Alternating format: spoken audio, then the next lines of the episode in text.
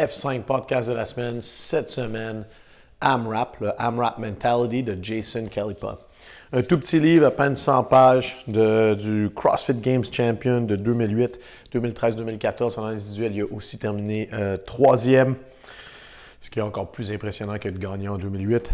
Euh, en même temps, surtout en 2014, d'avoir euh, ses deux enfants, ses multiples business.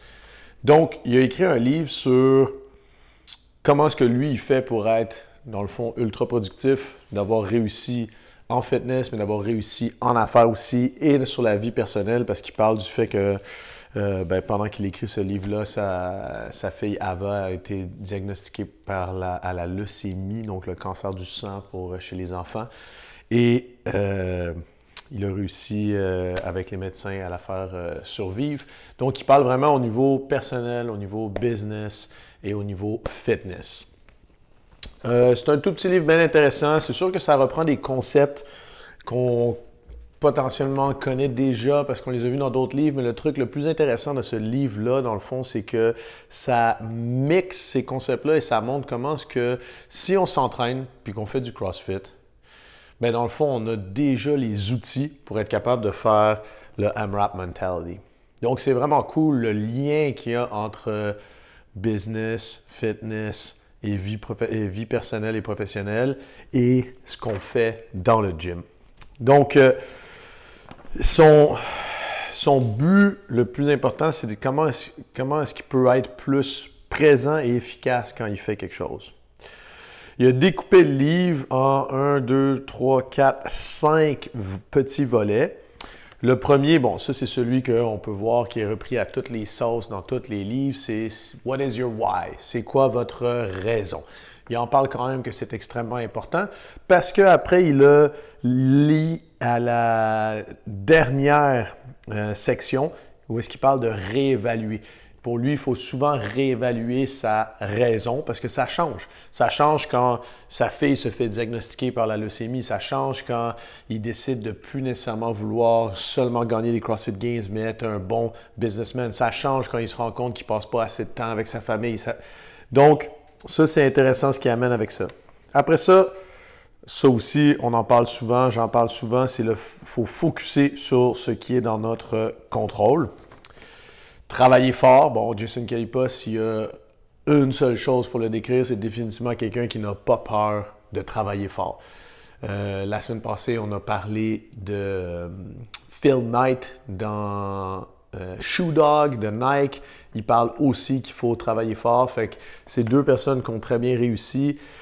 Et je pense que c'est en grande partie parce que c'est des gens qui n'ont pas peur de retrousser leurs manches et de travailler fort.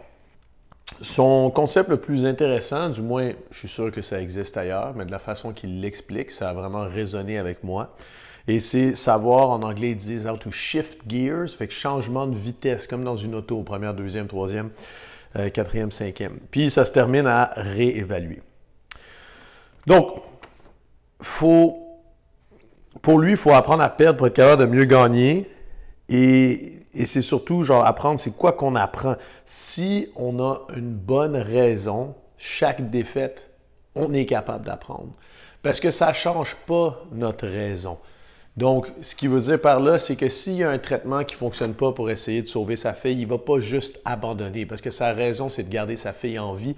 Elle est tellement forte, sa raison, que peu importe les défaites, on va juste apprendre pour être capable de trouver la solution.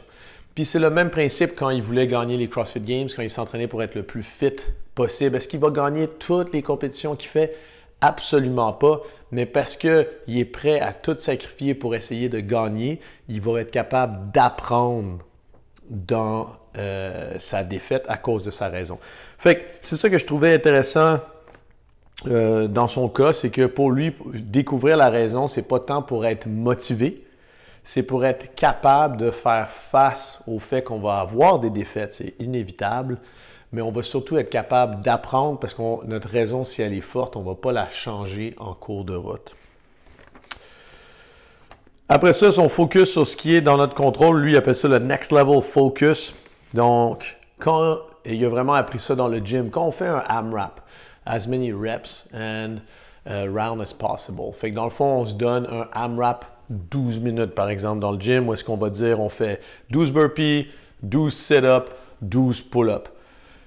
Pendant le AMRAP, si on veut être capable de performer, puis si on est un athlète qui performe, on pense à rien d'autre que le set qu'on est en train de faire.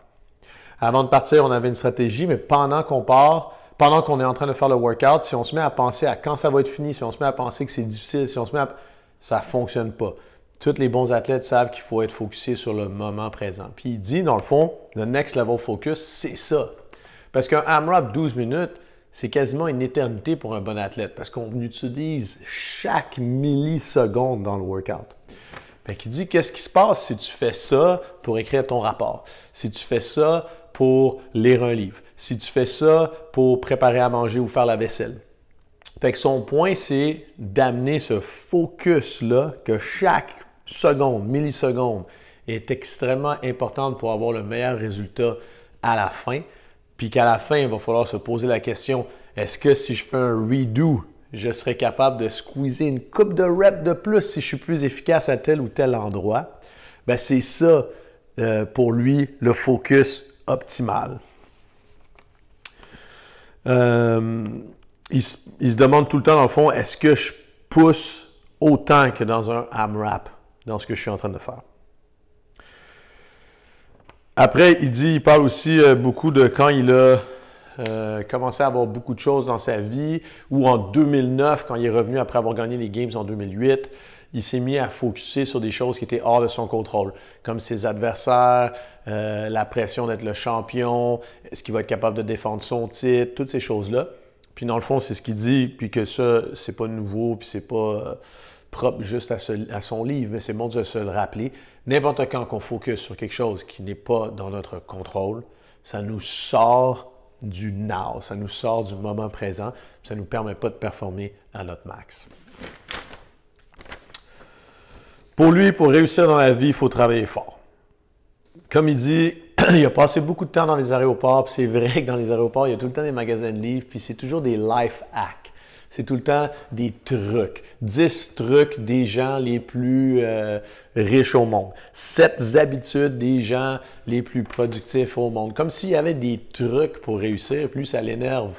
Parce qu'il dit, il n'y a pas de truc qui remplace le travail fort.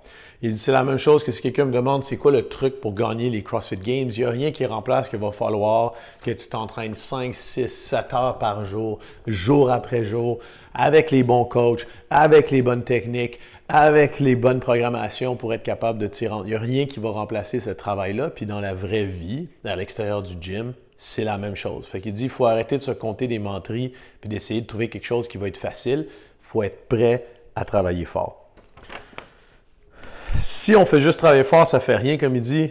Puis c'est la même chose que si on fait juste s'entraîner fort, ça fait rien. Il faut faire de l'entraînement euh, intense, mais il faut être constant. Puis il faut travailler fort, mais il faut être constant.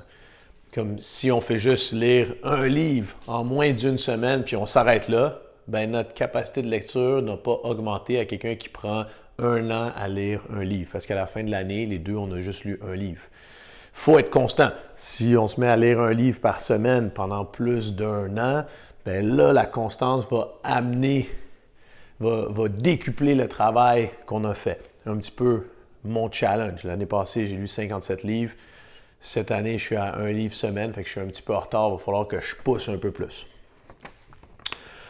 Donc, pour lui, c'est important d'aller chercher des mentors un petit peu comme Phil Mike disait, il ne faut pas avoir peur de demander de l'aide parce qu'on travaille déjà vraiment fort, puis les mentors vont nous aider à mieux cerner notre raison, notre why, à mieux euh, l'utiliser pour du fuel, pour travailler fort. Puis, il se dit, lui, il a souvent, souvent, pour travailler plus fort, utilisé la mentalité en anglais gotta go, gotta do it, gotta do it. Puis Jason Kalipa, il est connu pour ça.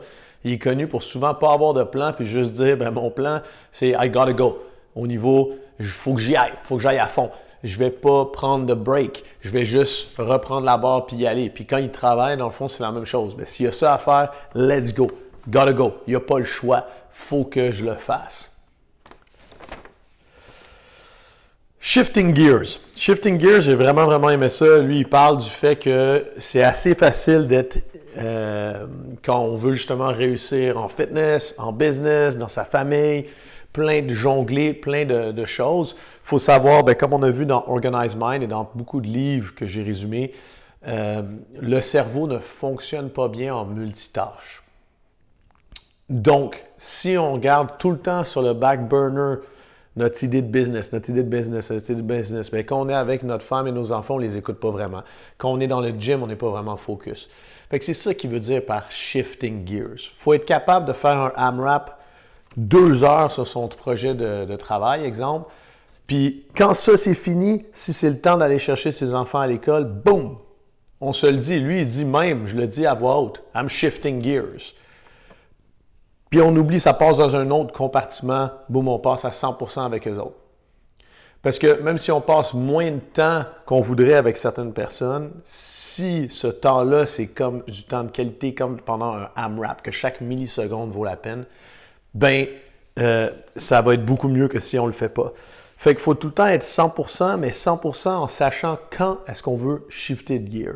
Puis pour ça, il faut se faire des plans, puis il faut réaliser c'est quand qu'on a du mal à shifter de gear, puis comment est-ce qu'on peut faire pour s'aider euh, à faire ça. Il n'en parle pas là-dedans, peut-être que la méditation peut aider, peut-être qu'il euh, y a de l'entraînement justement mental qu'on peut faire, mais la première étape, c'est un peu comme dans le livre de Charles Duhigg avec les, euh, les habitudes, The Power of Habits. La première chose pour changer une habitude, la première chose pour changer une façon de faire, de, de ruminer, exemple, toute la journée, ce qui s'est passé le matin, au lieu d'être capable de passer à autre chose, c'est de se rendre compte que ça arrive, de se rendre compte c'est quand que ça arrive, pour qu'on puisse justement lui donner un nom, le cerner et qu'on soit capable de, de l'attaquer. Mais honnêtement, c'est peut-être le point dans son livre qui m'a le plus accroché, le shifting gears, parce que c'est vrai que j'ai tendance à faire ça aussi.